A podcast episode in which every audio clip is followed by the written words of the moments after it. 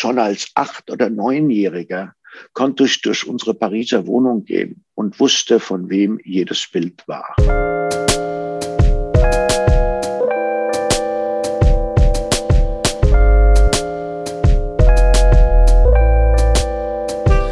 Hallo und herzlich willkommen zu Folge 26 von Extrem dumme Fragen, dem Podcast über Kunst und die Welt. Mein Name ist Niklas Bolle. Und ich bin Sebastian Späth. Und dies ist die erste Folge des neu angebrochenen Jahres 2022. Diese berühmten Jahr, in dem alles besser wird, gell? ja, hoffentlich unbedingt. Es kann, es kann nur besser werden. Ja, äh, und äh, wir starten ins Jahr mit einem ganz besonderen Gast, nämlich Rolf Sachs. Rolf ist Designer, Fotograf und Konzeptkünstler. Sein Nachname verbindet sich mit einer der bekanntesten Unternehmerfamilien des Landes. Rolf ist der erste Sohn des deutsch-schweizerischen Fotografen, Kunstliebhabers, Industrieerben und Playboys Gunther Sachs und dessen erster Ehefrau der Künstlerin Annemarie Fauré, die durch einen Narkosefehler ums Leben kam, als Rolf noch ein Kind war. Ich will nicht zu viel verraten, aber Rolfs Lebensweg ist mehr als ungewöhnlich. Zuerst studierte er Wirtschaftswissenschaften und Mathematik in London und San Francisco, jobbte anschließend als Investmentbanker und erfand sich danach ohne künstlerische Ausbildung als Möbeldesigner mit eigenem Studio in London neu. Heute lebt der inzwischen 66-jährige Autodidakt als Künstler in Rom. Wie all diese vielen Karrieren zusammen in ein einziges Leben passen, wie schwer es Rolf fiel, sich als Künstler zu outen und warum er dankbar über den Corona-bedingten Lockdown war, darüber sprechen wir in dieser Folge. Und natürlich geht es auch um Rolfs Markenzeichen, den Schal. Und wie immer haben wir auch einen überaus empfehlenswerten Sponsor. Ja. Sebastian hat das, das äh, hat das Redetempo jetzt 2022 nochmal angepasst. Äh, man kann die Geschwindigkeit auch auf anderthalb hochstellen. Äh, ich mache jetzt mal schnell den den, den Supporter für die heutige Folge. Der Supporter der heutigen Folge ist nämlich der Studentenkunstmarkt. Wieder, dem sag, sei unser herzlicher Dank ausgerichtet. Äh, Studentenkunstmarkt ist eine Online-Kunstgalerie, die ausschließlich Kunststudierende vertritt. Für Käuferinnen und Käufer heißt das, dass man dort die Stars von morgen finden kann. Aktuell umfasst das Angebot dort über 2000 Werke. Der Großteil der angebotenen Werke äh, liegt unter 1000 Euro. Schaut euch an äh, unter www.studenten-kunstmarkt.de oder äh, auf, Und lass mich raten. Auf Instagram. Instagram. Ja, Studenten-Kunstmarkt. Ähm, Ad Studenten unterstrich kurz. Perfekt, Sebastian. Du, du Digital Native. Ähm, und jetzt viel Spaß mit, äh, mit der Folge und, und äh, einem anderen Digital Native. Dem wunderbaren Rolf Sachs. Viel Spaß. Was war, was war da gerade bei dir los? Hast du irgendwie so eine Valium-Infusion bekommen ja, ich bin, ich bin auf, ich bin auf äh, Ibuprofen. ähm, ja, Rolf, also äh, freut mich total, dass du, ähm, dass du dir heute Zeit genommen hast. Jetzt muss ich natürlich zuerst fragen, ähm, von wo bist du denn uns hier zugeschaltet? Ich bin zugeschaltet aus Rom, wo ich jetzt äh, wohne und lebe und äh, jetzt versuche auch sehr stark hier so viel Zeit wie möglich zu verbringen, einfach damit ich produktive Zeit in meinem Studio habe. Das heißt, du hast deinen Lebensmittelpunkt und dein Studio verlagert von London nach Rom. Aha. Ja, ja. Und der, der Temperatur oder des äh, mediterranen Klimas wegen oder, oder wegen Brexit?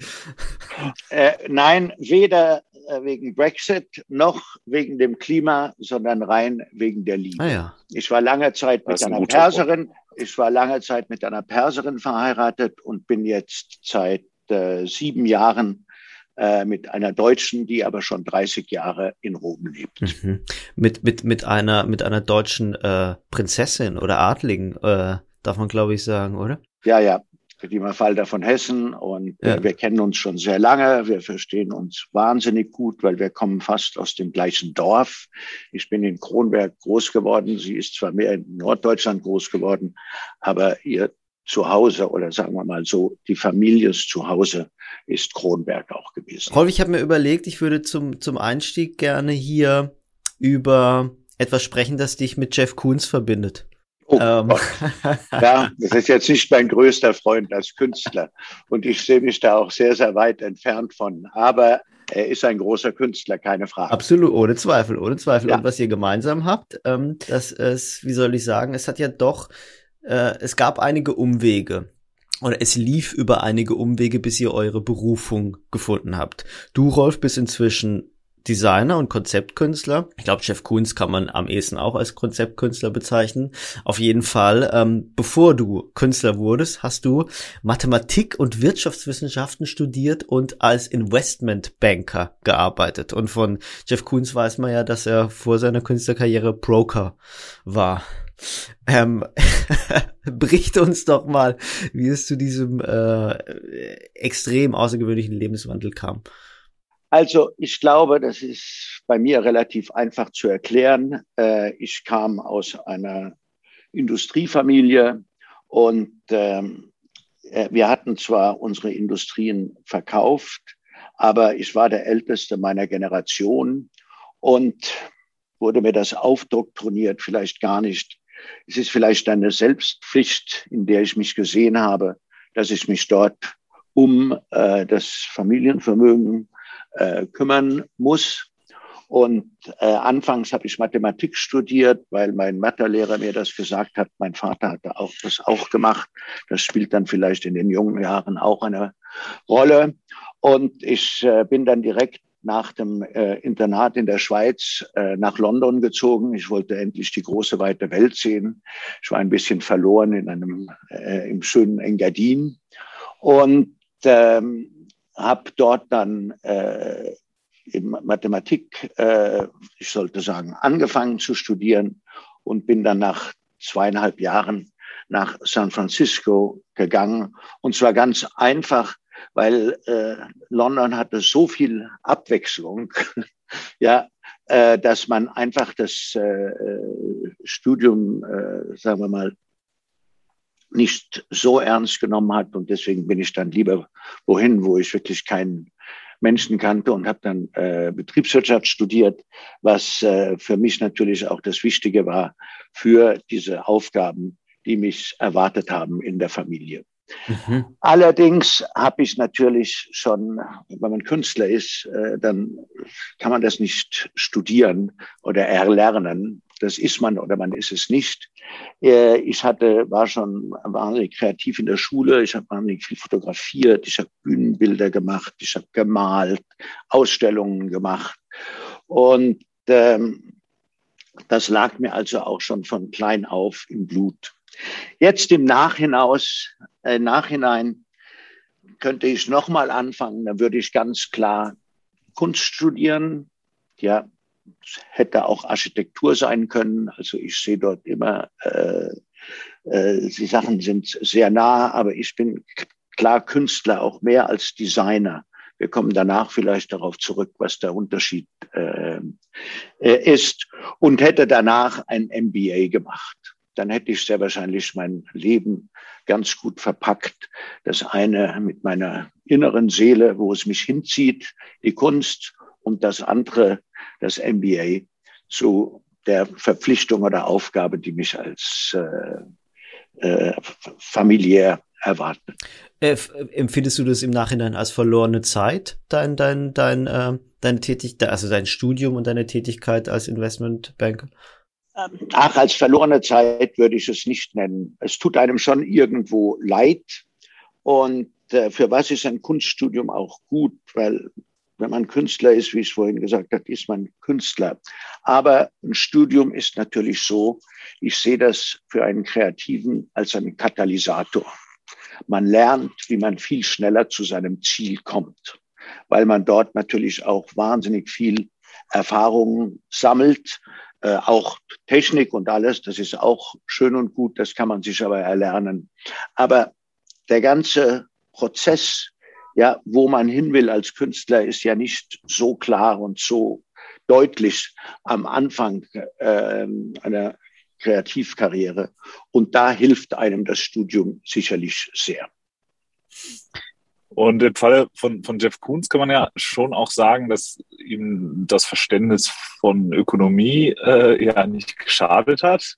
Äh, willst du das bei dir auch sagen, also in der Künstlerkarriere?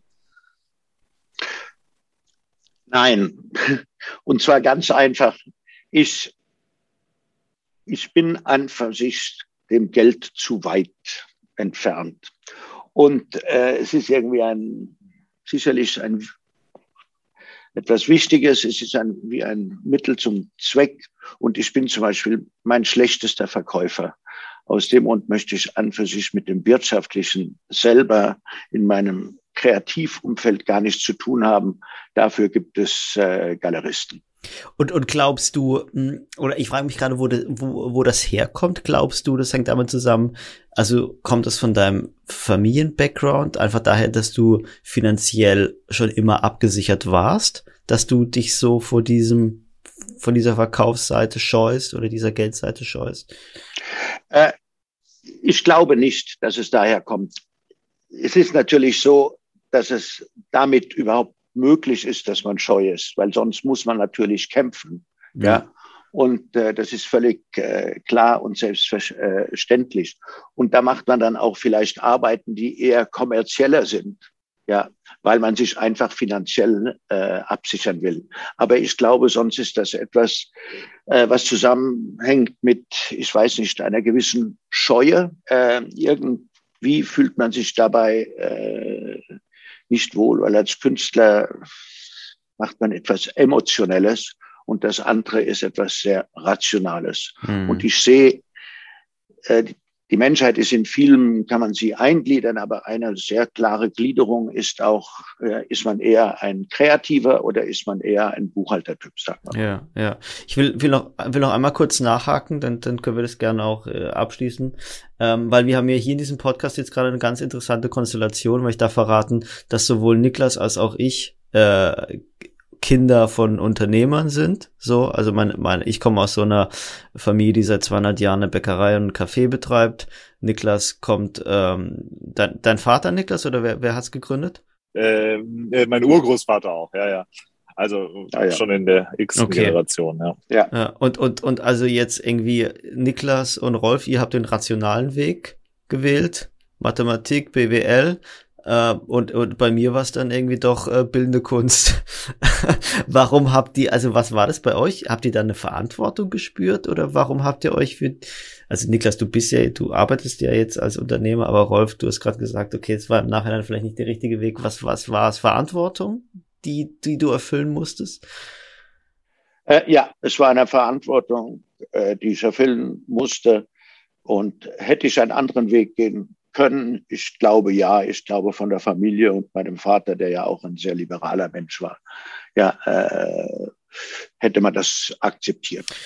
Jetzt habe ich in der FAZ äh, auf Vorbereitung auf dieses unser Fgespräch äh, gelesen, dass ähm, dein Wandel zum Designer etwas mit Holzstühlen zu tun hat, mit alten Holzstühlen.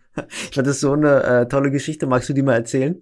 Also, äh, ich weiß jetzt gar nicht, welche Geschichte genau in der äh, äh FAZ äh, stand. Aber wie kam ich überhaupt vom, sagen wir mal, vom Design, weil ich habe ganz klar als Designer angefangen, dann ja. äh, in die Kunst. Und es hat, äh, wie ich euch schon gesagt habe, als Jugendlicher habe ich schon äh, sehr stark, hat mich einfach die Kreativität immer stets interessiert. Und äh, dann war die Schule fertig, dann hat man sich mehr interessiert für äh, Mädchen und Ausgehen und äh, Gesellschaftsleben und Freunde, ja, und Reisen und die Welt entdecken. Und äh, dann, äh, wie ich anfing, sagen wir mal, äh, mich niederzulassen, habe ich meine erste Wohnung eingerichtet und fand nicht richtig die Möbel, die ich wollte. Und da habe ich angefangen, selber äh, ein paar Möbel äh, zu machen. Und dann äh, hatte ich äh, äh, eine Besucherin, die hatte damals eine Art Galerie-Möbelhaus. Das hieß Wunderhaus in München. Das war ganz bekannt. Und dann hat sie mich gefragt, Wolf, willst du nicht mal eine Ausstellung machen mit deinen Möbeln? Und äh, dann habe ich gesagt, ach, sehr, sehr gerne. Und dann habe ich mich hingesetzt, äh, also schon eine gewisse Zeit, und haben einige Stücke kreiert. Und dann entstand auch eine sehr schöne Ausstellung. Und es war dann auch fast ein Zufall, aber es war eine richtig gute. Aber das ist vielleicht ein guter, guter Punkt nochmal, um ganz kurz da einzuhaken, äh, Rolf, weil du hast gerade gesagt, äh, als du deine Wohnung eingerichtet hast, äh, kamst du auf die Idee, die Möbel selbst zu äh, designen. Ähm, wie kommt man auf die Idee, seine Mö Wohnungseinrichtung selbst äh, herzustellen, wenn man das nicht gelernt hat? Äh, ich glaube, wenn man kreativ ist, kommt man da sehr, sehr schnell auf die Idee. Ja, und ähm, dann habe ich äh, eben die ersten Stücke, die ich kreiert habe, äh, ist auch erstaunlich, die waren fast noch, äh, die, die, die hatten noch Formgebung, die hatten noch irgendwo einen Stil, waren vielleicht sogar französisch beeinflusst. Ja, was ganz entgegengesetzt ist meiner äh, späteren, meinem späteren Kreativalphabet. Und äh, gut, und dann damals habe ich eben diese Ausstellung im Wunderhaus gemacht. Da war schon Ron Arad und der Tom Dixon und der André Dubreuil und der Danny Lane. Das waren damals in den 80er Jahren alles so äh, Designgrößen. Und es gab ja dann auch dort wirklich ein, äh, sagen wir, das Design wurde plötzlich äh, wahnsinnig äh, populär akzeptiert. Ja, es wurde mit neuen Materialien gearbeitet, äh, Rohrstahl. Ja, äh, ich habe dann sehr viel auch mit äh, Filz gemacht und äh, so weiter. Und so kam ich äh, quasi zum äh, Design. Später habe ich mich dann äh, weiterentwickelt im Design, wurde dann sehr hatte ich ein sehr minimalistisches ähm, äh, Alphabet, eine minimalistische Sprache. Aber um was ging es mir dann wirklich? Und das Best, die beste Erklärung ist ja wahrscheinlich, im Französischen nennt man ja Design les arts dekorativ, mhm. ja, also die dekorative Kunst. Und ich wollte eher etwas machen, was les arts emotionell war. Mhm. Ich fand, in einem Möbel könnte mehr stecken als nur dekorative Elemente oder Stilelemente. Und wenn er das mal sieht in Historie, ist es auch interessant.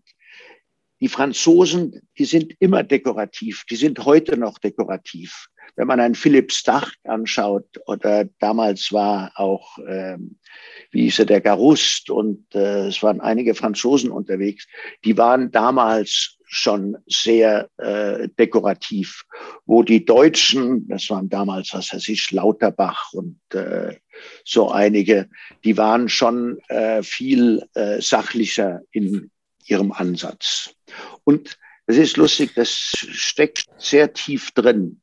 Wenn man sich überlegt, dass in Deutschland der Bauhaus und in Holland der Stil schon da waren in den 20er, 30er Jahren, da gab es in Frankreich immer noch äh, Majorel oder es gab in äh, England Macintosh und äh, es war, äh, die Ansätze waren sehr, sehr unterschiedlich, wo, sagen wir mal, im holländischen, deutschen Raum die Sachen sehr akademisch gesehen worden sind. Also Bauhaus sehe ich eine sehr klare akademische Sprache.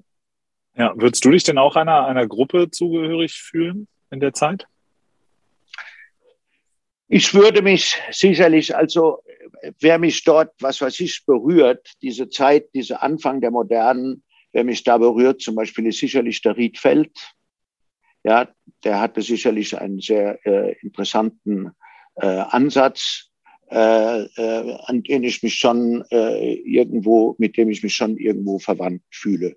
Das Ganze kommt natürlich irgendwo, da war die russische Avantgarde zuerst, dann kam der Stil, ja eben sehr stark mit äh, Riedfeld. Äh, der große Meister dort war natürlich Mondrian äh, in der Kunst, Riedfeld im Design und dann äh, folgte auf das, der Stil, das war natürlich damals dann der Zeitgeist, das Bauhaus mit allen seinen Künstlern.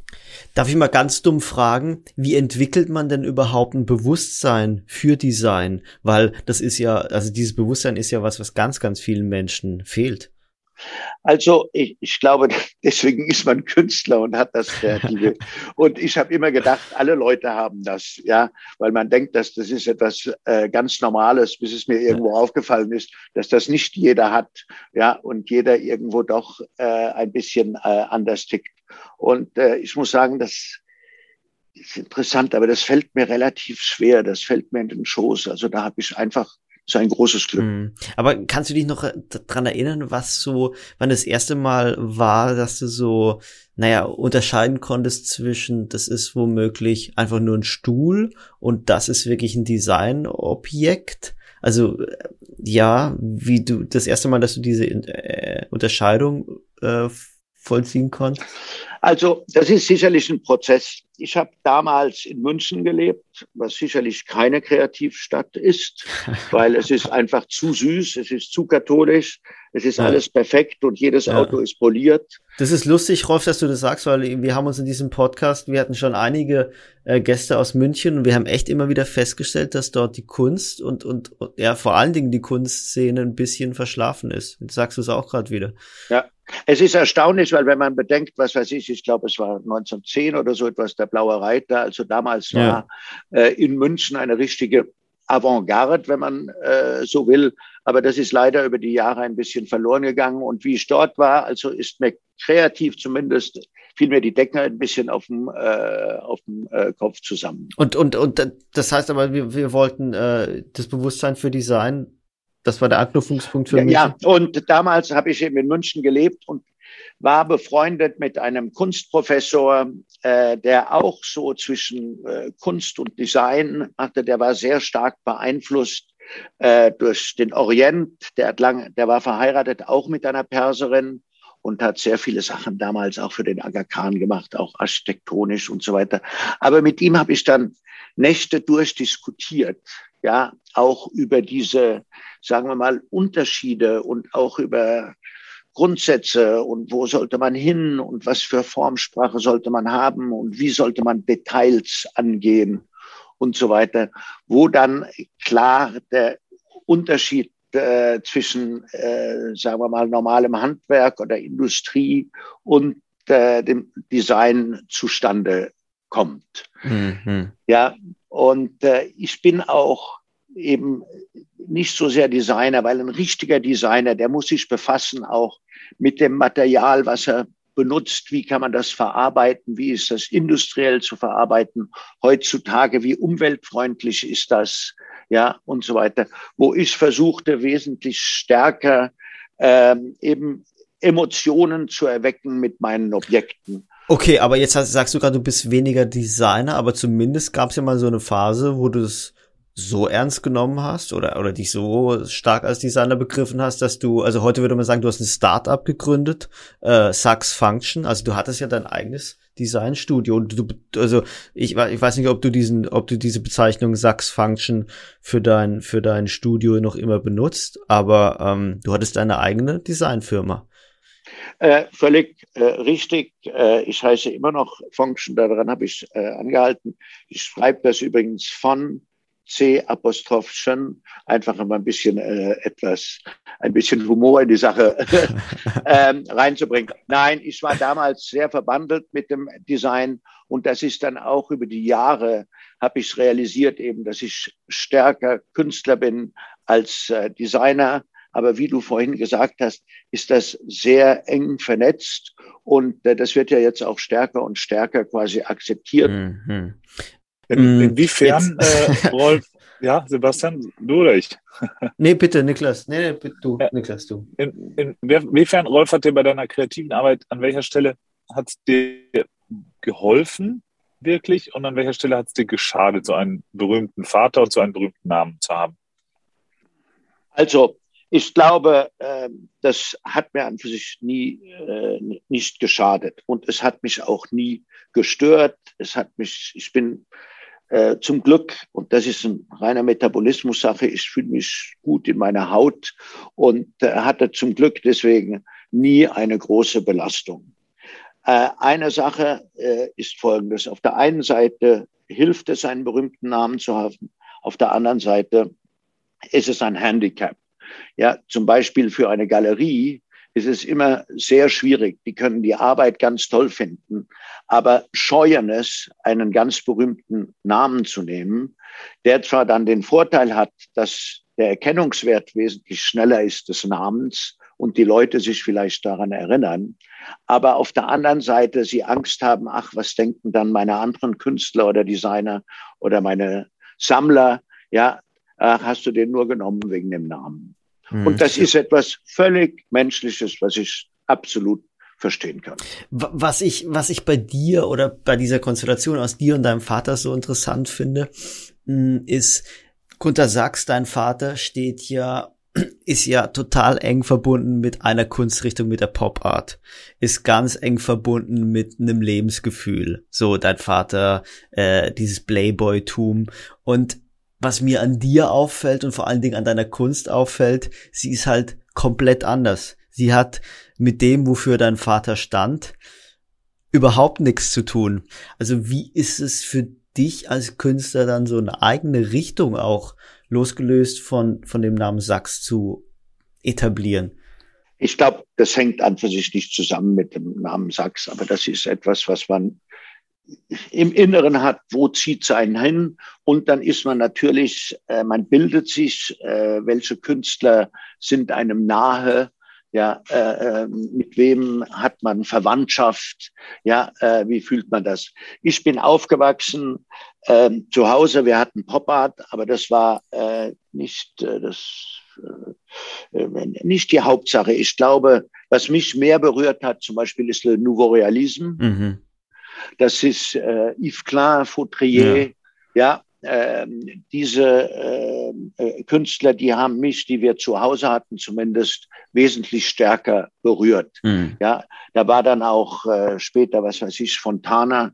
Äh, das war am Anfang, ja, das niemand so ernst genommen, Fontana. Heute ist das natürlich plötzlich ein äh, hoch zelebrierter äh, Künstler, auch äh, dank seinem Erkennungswert.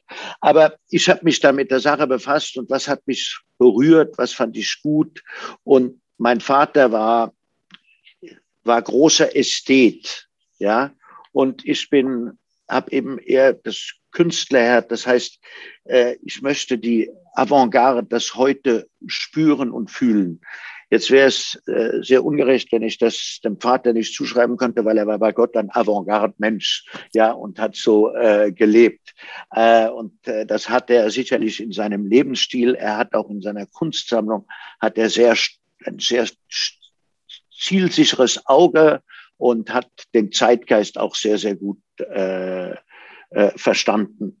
Aber ich war dann angezogen, was weiß ich, ich habe es vorhin schon mal, die russischen Suprematisten, denn äh, im Design äh, der Stil, äh, auch der Bauhaus und dann sehr stark, äh, was weiß ich, äh, später äh, Boys, äh, Readymates haben mich äh, berührt und interessiert.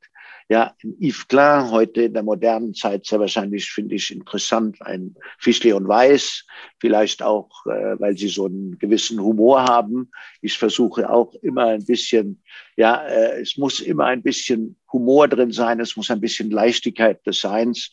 Äh, deswegen fällt es mir auch so äh, oder ist es so angenehm für mich, zum Beispiel in Italien zu leben, weil diese Leichtigkeit des Seins, die fehlt einem oft doch in Deutschland. Hm. Ähm, be bevor wir jetzt wirklich explizit über deine Arbeit sprechen, lass noch mal ganz kurz für unsere Hörerinnen und Hörer klären, äh, inwieweit du ähm, als Kind und als Jugendlicher mit Kunst aufgewachsen bist. Ähm, also von deinem Vater ist ja bekannt, Kunstsammler, Förderer von Künstlerinnen und Künstlern. Deine Mutter hat Kunst studiert, als sie und dein Vater sich kennengelernt haben, aber ähm, deine, deine Mutter starb sehr früh, ich glaube, da warst du zwei Jahre alt und du bist dann naja, doch nicht mit, mit, mit dem Vater und der, dessen Kunstsammlung aufgewachsen, sondern du bist ähm, nach Hessen gegangen, äh, in Taunus zu deiner Großmutter. Ich glaube, dieses die hessische äh, Färbung hört man sogar äh, ein bisschen. also in, inwieweit hat denn Kunst in deiner Kindheit und Jugend überhaupt eine Rolle gespielt? Also wie ich Kleinkind war, hat Kunst sicherlich keine große Rolle gespielt, mhm. weil meine Großmutter war nicht so kunstaffin. Äh, bei ihr ging es eher, äh, sah es eher barockmäßig aus, ja, mit heiligen Figuren und äh, äh Stichen und äh, ja, äh, äh, Barockmöbeln. Aber ich war dann natürlich oft zu Besuch immer beim Vater, der lebte damals in Paris. Ähm, das war natürlich eine große Zeit in Paris, war auch äh, in der kreativen äh, Welt war Paris sicherlich äh, der Mittelpunkt. Da spielte New York und England oder London noch nicht so eine große Rolle, ganz zu schweigen von äh, Köln oder äh, den asiatischen äh, äh, Märkten und Ländern. Und ähm, dort habe ich mich schon sehr stark angezogen gefühlt. Und ich glaube, schon als acht- oder neunjähriger konnte ich durch unsere Pariser Wohnung gehen und wusste, von wem jedes Bild war. Mhm. Also das ist etwas, das hat mich sehr wahrscheinlich schon berührt. Ich war da nicht oft, ja. ja. Äh, später habe ich das dann mehr gesehen und so weiter. Aber das ist etwas, das äh, das habe ich damals gar nicht so realisiert und äh, jetzt gerade, wenn wir auch so sprechen, wenn ich darüber denke, ja, da merkt man schon, dass man das irgendwo im Inneren hat. Also das hatte mich damals schon ja, äh, angezogen. Und das war dann vor allen Dingen Malerei? Wissen, äh, oder? Was dahin, genau. Ja, welche Werke? Ja.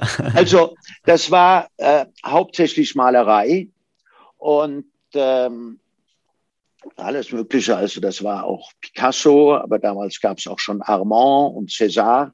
Und interessanterweise für euch wird das sein, weil das war immerhin 1962 oder 63 schon Uecker.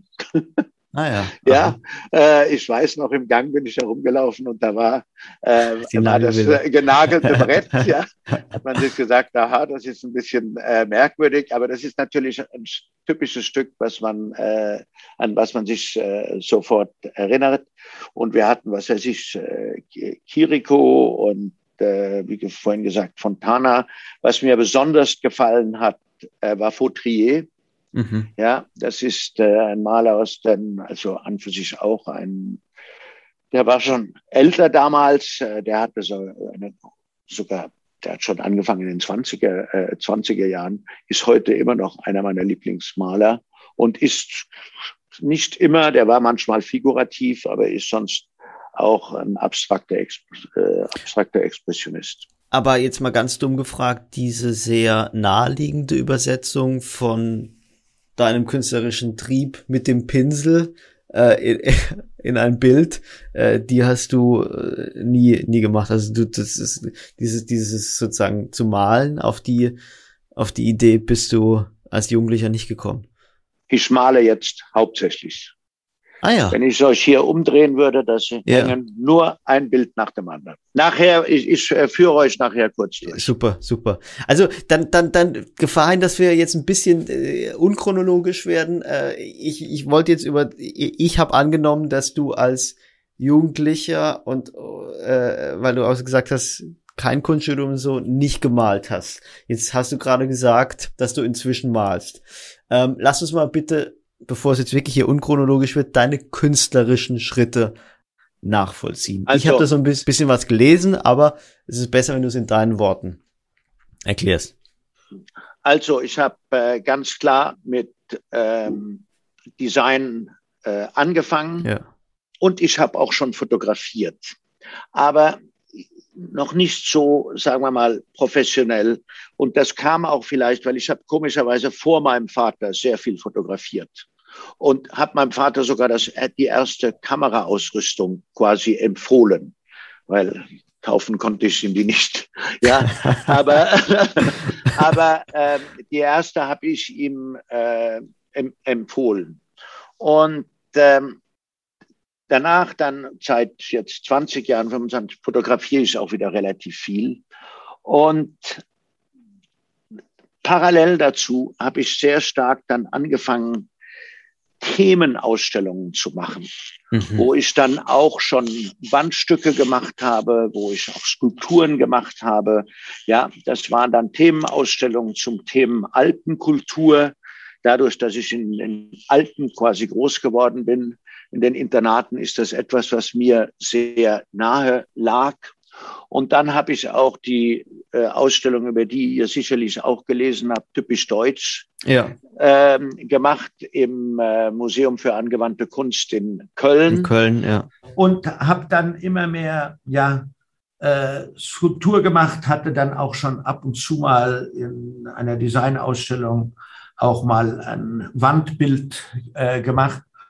Und das ist in mir ganz stark irgendwie mit der Zeit gewachsen. Und jetzt mache ich seit äh, einem Jahr ungefähr, male ich hauptsächlich. Während dem Lockdown habe ich mir zu Hause ein Studio eingerichtet und habe ungefähr 3000 Stillleben fotografiert. Ähm, und es äh, ist eine wirklich super interessante Serie geworden. Ich habe die noch gar nicht groß publiziert, auch nicht meine Gemälde, weil äh, ich wollte einfach einen richtigen Body of Work schaffen und äh, einmal ein, zwei Jahre ähm, im Studio äh, verbringen. richtig arbeiten, ja. bevor ich dann äh, richtig rausgehe mit der Sache. Es gab dann vielleicht, habt ihr das gesehen, in der Frankfurter gab es eine, einen Artikel dann, die, äh, da war jemand, der hatte ein paar äh, Bilder von mir gesehen, der hat dann gesagt, oh, darf ich einen Artikel darüber machen? Und dort war dann ein Artikel mit ein paar von diesen Stillleben. Ja, ja. Mhm. Hat der Lockdown deine, deine Arbeit verändert? Also warst du früher schon so, äh, sagen wir mal, konzentriert, äh, dauerhaft bei der Sache oder hat dir der Lockdown da vielleicht auch ein bisschen geholfen? Der Lockdown hat mir unglaublich geholfen. Und zwar, ich kann es gar nicht beschreiben, äh, es ist eine wirklich für mich äh, toll gewesen, weil ich habe endlich Zeit gewonnen. Ich hatte davor einfach viel zu wenig Zeit.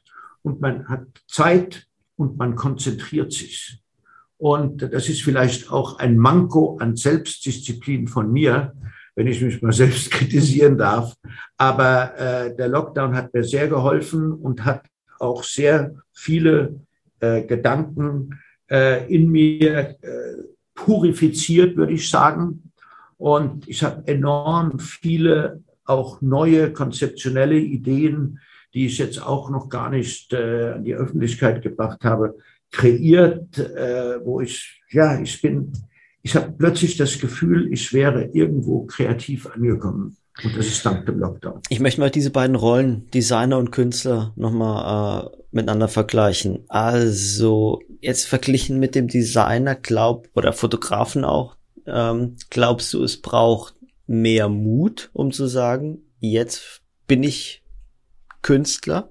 Es braucht enorm viel Mut oder nicht enorm viel Mut, aber es ist ganz klar so, dass wenn man aus einer Familie kommt wie ich, ja, wo man noch dazu einen relativ bekannten Mal, äh, Namen hat, äh, nimmt es Mut, bis man sich wirklich Künstler nennen kann. Weil, ja, oder darf weil dann sofort irgendwie sowas wie in deinem Fall jetzt Lebenskünstler mitschwingt oder in deinem Fall mitschwingt, ach ja, der, der Rolf Sachs, äh, der Künstler, aber in Wahrheit äh, äh, haut er nur das Erbe vom Vater auf den Kopf. Deshalb? Oder, oder wie, wie meinst du das? Oder? Nein, ein, ja, also was weiß ich, es ist ein bisschen von äh, allem, aber es ist natürlich äh, so, ach, was will der äh, Rolf Sachs jetzt äh, Kunst machen? Ja, äh, irgendwie, was weiß ich, der hat doch äh, genug und der kann gut äh, leben. Ja, warum äh, das? Und äh, das, das nimmt, und ich bin da auch vielleicht sehr scheu gewesen selber. Und man ist als Künstler natürlich immer unglaublich unsicher, weil es keine Objektivität gibt, wenn man äh, so will. Und äh, jetzt plötzlich äh, fühle ich mich auch äh, wesentlich sicherer in meiner kreativen Haut. Sagen Was, was ist es für ein Anspruch, den du als Künstler an dich selbst stellst? Oder vielleicht auch anders gefragt, im Vergleich zum Designer, was muss ein Künstler können? Was ist sein Auftrag? Mein Auftrag, ich habe natürlich auch dadurch, dass ich vielleicht damit groß geworden bin, irgendwo schon einen gewissen Anspruch auf, äh, was ich hoffe, erreichen zu wollen. Äh, ich will immer was, äh, es muss was ganz Neues sein. Wenn ich irgendeinen Künstler sehe oder ein Kunstwerk sehe, was vor ein, mein, eines meiner Sachen ähnlich ist und vor mir gemacht worden sind, dann lasse ich das auch äh, sofort fallen. Und auch wenn ich eine neue Idee habe, dann äh, suche ich da sofort äh, im, übers Internet und frage, hat es schon gegeben, ist das ähnlich. Früher hatte ich zwei fantastische Assistenten in London, aber die waren dann immer Spielverderber, wenn ich mit einer neuen Idee kam und sagt, ah nein, Rolf, das gab's schon. ja, und äh, da bin ich äh, einfach äh, sehr stark. Und dort interessanterweise ist vielleicht eine Parallele auch mit meinen Vorfahren. Ähm, äh, wie du, Niklas, glaube ich, äh, du kommst auch in einer Unternehmerfamilie, was weiß ich, Anfang des Jahrhunderts oder Ende des 19. Jahrhunderts. Und meine Vorfahren, die waren Erfinder. Und irgendwo ist die Kunst und äh, ein Erfinder hat etwas sehr Ähnliches. Ja, der Künstler und der Erfinder, weil man sucht was Neues. Ja, das eine ist stärker emotional und das andere ist eben etwas äh, Technisches oder heutzutage ja, äh, Technisches, ob das jetzt Software oder Hardware ist, ja, äh, äh, ist ganz, hm. äh, ganz egal. Ja, deine, deine Vorfahren oder dein, dein Großvater hat die, hat die Rücktrittbremse erfunden, nicht wahr?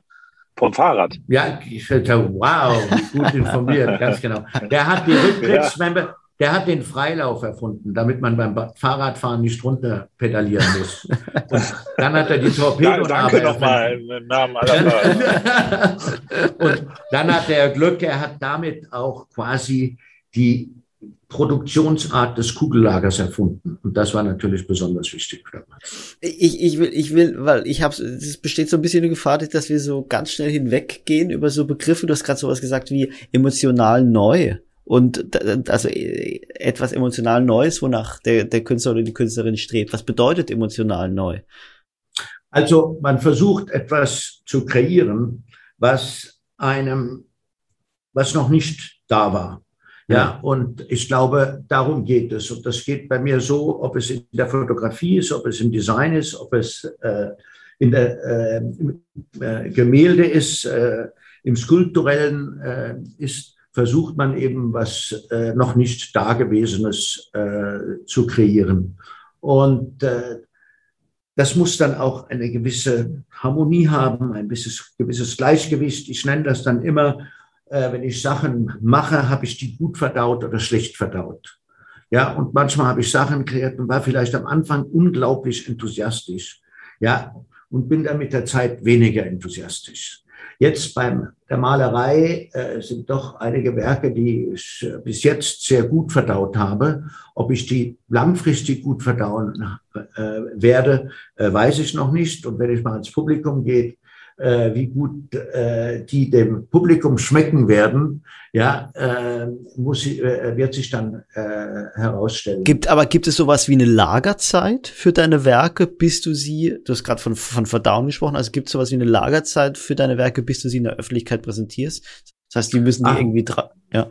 Nein, es gibt da keine Zeit, es gibt keine Dings. Wenn dann eine Ausstellung kommt, dann zeigt man natürlich dann sehr oft auch die letzten Ideen, weil man da jetzt gerade, äh, was weiß ich, stolz drauf bin oder die gerade interessant äh, findet, ist vielleicht ein äh, Fehler, aber das, äh, äh, das ist so. Aber ich habe schon gerne, also, und das ist ja automatisch so, man macht ja nicht was und das ist dann sofort in der äh, Ausstellung oder wird veröffentlicht. Ich mache zum Beispiel bis jetzt auch sehr, sehr wenig Social Media, wird da mehr machen, aber ich werde jetzt nicht äh, ein Bild malen und äh, was ich gestern bemalt habe und äh, sofort in Instagram geben. Nein, Diese also da würde ich da schon ein paar, äh, eine gewisse Zeit vorbeilaufen lassen. Du, du hast eben gerade gesagt, okay, äh, etwas, etwas Neues erreichen. Ähm, kannst du es mal konkret machen an, an, anhand eines Werks von dir, was dir da Neues gelungen ist, dass man das, dass man das als Hörerin oder Hörer nachvollziehen kann, was denn neu bedeutet, also neu. Also in der äh, Kunstgeschichte. Ja, ich mache jetzt mal ein ganz klares Beispiel. Ja. Ein Stuhl, den ich kreiert habe vor, äh, ich würde sagen jetzt 30 Jahren oder 25 Jahren. Und dort habe ich den, die Stuhlbeine und die Sitzfläche und Lehne habe ich getrennt, weil das ist immer eine sehr schwierige Hochzeit, diese beiden. Und ein Stuhl ist ein sehr komplexer äh, Objekt. Und ich habe die beiden getrennt und das eine war nur ein Metall- oder Holzrahmen und darauf kam nur ein gewinkeltes Holz. Und wenn man sich draufgesetzt hat, ist der, durch sein Gewicht ist quasi der Stuhl gefroren. Das heißt, die waren getrennt. Und das ist etwas, was mir dann äh, beim Design stets so weitergelaufen ist. Ich hatte zum Beispiel Kästen, die einfach übereinander standen, die waren nicht zusammengemacht. Und ich mache jetzt auch, was weiß ich, Tische und Schreibtische. Das sind nur Bretter, die übereinander getan sind, fast als ob sie gestapelt wären, ja, wo dazwischen lose Schachteln sind als Schubladen. Und das Schöne daran finde ich, was, was ist mein innerer Wert? Was suche ich in meinem Leben? Das ist die Sache. Und bei mir geht es sehr stark, sehr wahrscheinlich, es geht immer um den Menschen. Der Mensch interessiert mich, mich interessiert auch die Umwelt, aber das Innere äh, ist der Mensch. Und dort geht es mir darum, um Freiheit, um Ängste abzulegen, um Respekt jedem gegenüber, um Harmonie zu schaffen. Und wenn man so Möbel macht, die eben nicht zusammengebaut sind, die irgendwas aufdoktrinieren, dann haben sie eine gewisse Freiheit. Und der Person, die das auch zu Hause hat, zum Beispiel, wenn man sich nur vorstellt, ich mache so Holzschachteln, die kann man ganz brav, ganz äh, geradlinig aufstellen oder man kann sie ganz wild übereinander aufstellen. Jeder kann dort seinem Charakter gerecht werden, wie er die hinstellen will. Das war jetzt ein Beispiel für das Design. Ja. In der Fotografie habe ich jetzt zum Beispiel Stillleben gemacht. Ich fotografiere quasi immer mit einer langen Belichtungszeit und blitze dann einmal. Das heißt, jedes Foto ist in Bewegung. Ich habe ein Buch gemacht, zum Beispiel über eine berühmte Zugstrecke, die ich oft befahren bin, von Chur nach Tirano äh, über das Engadin. Dort habe ich einfach Langzeitbelichtungen aus dem Fenster des Zuges gemacht, dann ist alles, was nah ist, ist völlig unscharf und verschwommen und alles, was weit ist, ist aber trotzdem noch scharf. Und jetzt bei den Stillleben, die ich gemacht habe, habe ich ganz simple Objekte genommen, ob das ein Spaghetti ist oder eine Konservendose oder eine, äh, ein Gemüse, ein Brokkolikopf und habe die in Bewegung fotografiert dass sie so wie einen fast einen Strich geben und dann werden sie einmal beblitzt und in dieser Bewegung sieht man dann das Objekt. So mache ich zum Beispiel auch Porträts, mhm. indem ich äh, ein ständiges Licht habe, den Leuten sage, jetzt bewegt euch, tanzt vor mir, äh, macht etwas und dann sieht man die Bewegung der Menschen und dann blitzlich einmal und dann ist in dem bewegten Bild ist einmal die Person eingefroren. Das heißt, es ist ein Stil, den du äh, entwickelt hast, oder? Ja, ja. ja. Und das ist äh, zum Beispiel, ja, das ist äh, meine eigene Sprache. In der Malerei ist es so, ich habe auch ständig Bewegung, aber anstelle einem Pinsel benutze ich äh, Dosen oder Eimer, die ich in Farbe tauche und dann auf der Leinwand entlangziehe oder auch nur Abdrücke mache. Aha. Ja, und äh, das gibt dem Bild dann auch eine sehr, ja, eine eigene Sprache. Und äh, so hoffe ich, wenn ich dann auch mal äh, damit in die äh, Öffentlichkeit gehe, dass das mit der Zeit wird, dass die Sache, die die Leute dann erkennen, aha, das ist ein äh, Rolf Sachs, ja, der mhm. eben mit dem Eimer beziehungsweise den Dosen oder äh, Gläsern ja, gemalt ist. Ja. Ist es geplant, mit der Malerei in die Öffentlichkeit zu gehen, kurzfristig? Äh, nicht kurzfristig, aber mittelfristig. Und du hast gerade gesagt, dass man erkennt, dass es ein Rolf Sachs ist. Ähm, ich habe das am Anfang gefragt. Also gibt es da eine Unterscheidung zwischen Arbeiten, die unter äh, Sachs Function laufen und, und Arbeiten, die, die unter, also quasi mit dem Label Rolf Sachs laufen? Nein. Nee. Alle meine Bilder unterschreibe ich nur mit Rolf. Ich habe so einen Stempel und äh, das ist, äh, das hat, hat keinen Unterschied. Und ich werde auch Ausstellungen machen, wo man dann ein bisschen eine Immersion hat, wie die Leute, die jetzt in mein Studio kommen, wo sie herumschauen können und es vieles Verschiedene es gibt. aber was irgendwo durch einen roten Faden verbunden ist. Rolf, wer sind deine Sammler oder Sammlerinnen? Und wo, also, wo leben die? ja, oder aus also welcher Gesellschaftsschicht ich, kommen die? ja, äh, es ist sehr, sehr äh, unterschiedlich. Ich habe, äh, was weiß ich, in Deutschland, in der Schweiz, ich habe auch äh, England, sind dann ein paar auch äh, in Amerika. Aber ich würde sagen, ich habe noch gar nicht so einen großen Fundus an Sammlern, weil für mich fängt meine künstlerische Karriere, obwohl ich, glaube ich, 50 Ausstellungen gemacht habe, irgendwo jetzt erst richtig an. Und äh, ich glaube, jetzt habe ich auch einen richtigen Tiefgang und äh, auf die Frage nochmal einzugehen, die Niklas vorhin äh, gestellt hat, da hat mir sicherlich der Lockdown die letzten zwei Jahre sehr geholfen. Also noch so eine Runde Lockdown, ja, kein, kein Problem. Nein. Für dich. Ja, wir gehen, wir gehen ja, wir gehen ja in diese Richtung. Hm, vielleicht, um, um jetzt so ein bisschen in die Endkurve einzubiegen, weil ja. wir sprechen ja immer so eine Stunde, das ist ja so die, die natürliche Grenze unseres Podcasts. Ähm, 2012 ähm, hat das Auktionshaus Sotheby's 300 Werke aus der Sammlung deines Vaters versteigert für, für eine stattliche Summe. Ähm, natürlich drängt sich jetzt die Frage auf, ähm, warum du dich dazu entschlossen hast, diese Werke versteigern zu lassen, weil du bist ja, äh, ähm, ja, also äh, dir als Erben hätten sie ja eigentlich zugestanden. Also, äh, es ist folgendes, äh, wie mein Vater gestorben ist, äh, da muss man äh, das Erbe auseinanderteilen. Äh, das ist auch mit großen Kosten verbunden und äh, alles. Und aus dem Grund haben wir uns damals entschlossen, ein Viertel der Sammlung zu versteigern. Ähm, das ist auch, was heißt ich, das ist dann halt mit äh, Anwälten die einem da äh, helfen. Ich mit meinen zwei anderen Brüdern haben gesagt, okay, wir haben einen großen Fundus, äh, alles, was in Häusern hängt und so weiter, langen wir nicht äh, an. Aber äh, vom Rest, sagen wir mal, was in Lagern ist und so weiter, ähm, äh, holen wir uns raus, was wir wollen und verkaufen dann äh, ein Viertel davon. Mhm, mhm. und äh, das, das, wenn, ich jetzt, äh, wenn wir jetzt äh, Multi Multimilliardären gewesen wären, ja, äh, dann äh, hätte ich das sicher nicht gemacht. Aber äh, eben, wie gesagt, so ein Prozess, der kostet auch Geld. Und äh, da muss man auch schauen, dass man ja. Liquidität schafft. Das ist ganz simpel.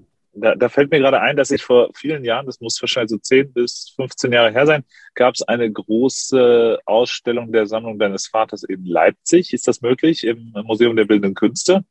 Und dort kann ich auch erinnern, war eine, ein ganzer Raum gefüllt mit einer Schafsherde, die wohl im Wohnzimmer oder irgendwo in einem Zimmer deines Vaters in St. Moritz äh, gelebt haben. Also die, die, äh, das waren bestimmt 20 Schafe oder so.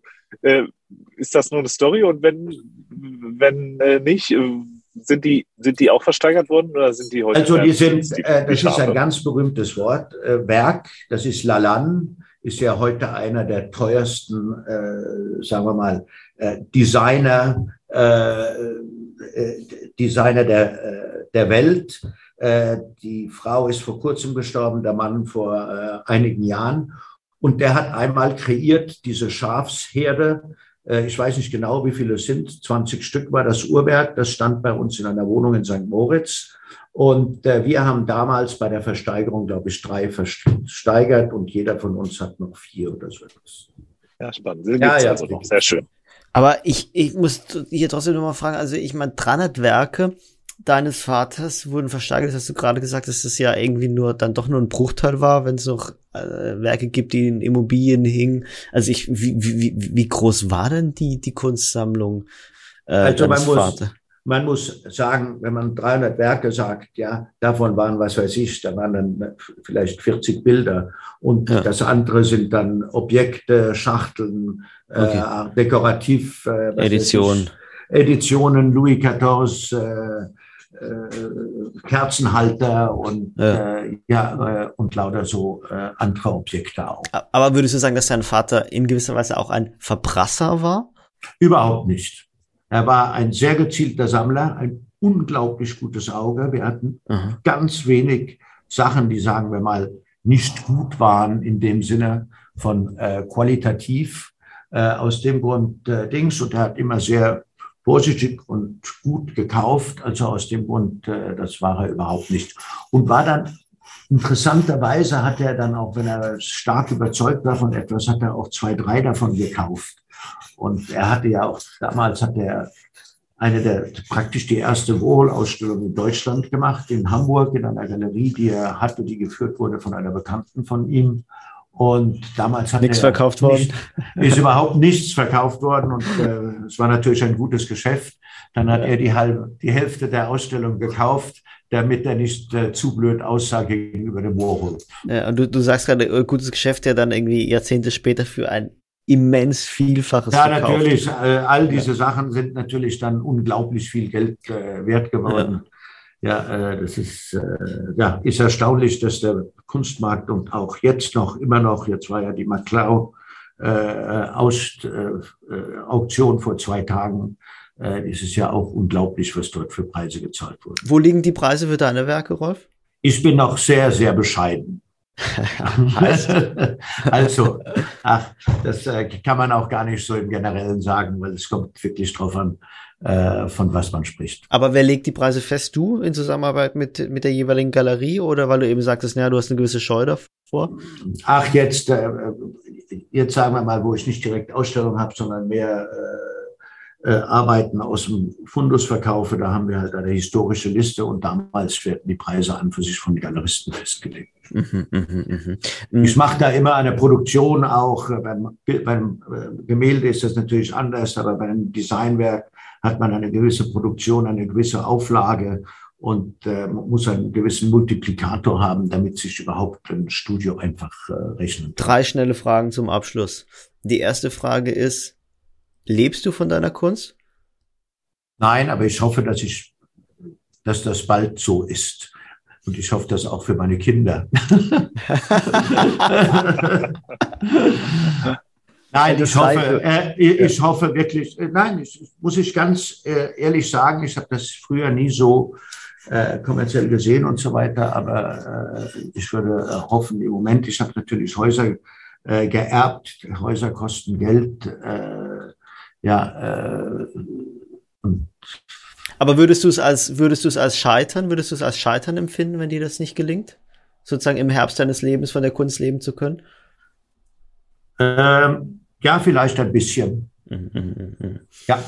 Hat eines ja, deiner Kinder deine, deine kreative Ader äh, geerbt, übernommen? Nein, meine Tochter, die ist Kuratorin und ist da sehr gut unterwegs und hat in New York gelebt und lebt jetzt in London und hat äh, sehr viele Aufträge und hat ein sehr gutes Auge. Äh, sie ist nicht direkt Künstlerin, aber sie ist eine kreative Kuratorin und sieht sich auch so. Ja, das heißt, äh, sie hat das irgendwie im Blut. Meine beiden anderen Kinder sind äh, in der Finanzwelt. Und ja, wie gesagt, es ist ein Riesenglück, wenn man ja dieses künstlerische Gen mitbekommt. Ja, ich dachte früher, das hätte jeder, aber wie ich vorhin gesagt habe, ist es nicht so. Zweitletzte Frage von meiner Seite. Was sammelt jemand, der selbst Kunst schafft? Äh, ich sammle Sachen, die mich berühren und bin dann irgendwo oft auch ein schlechter Sammler, weil als guter Sammler muss man nur die Topwerke kaufen.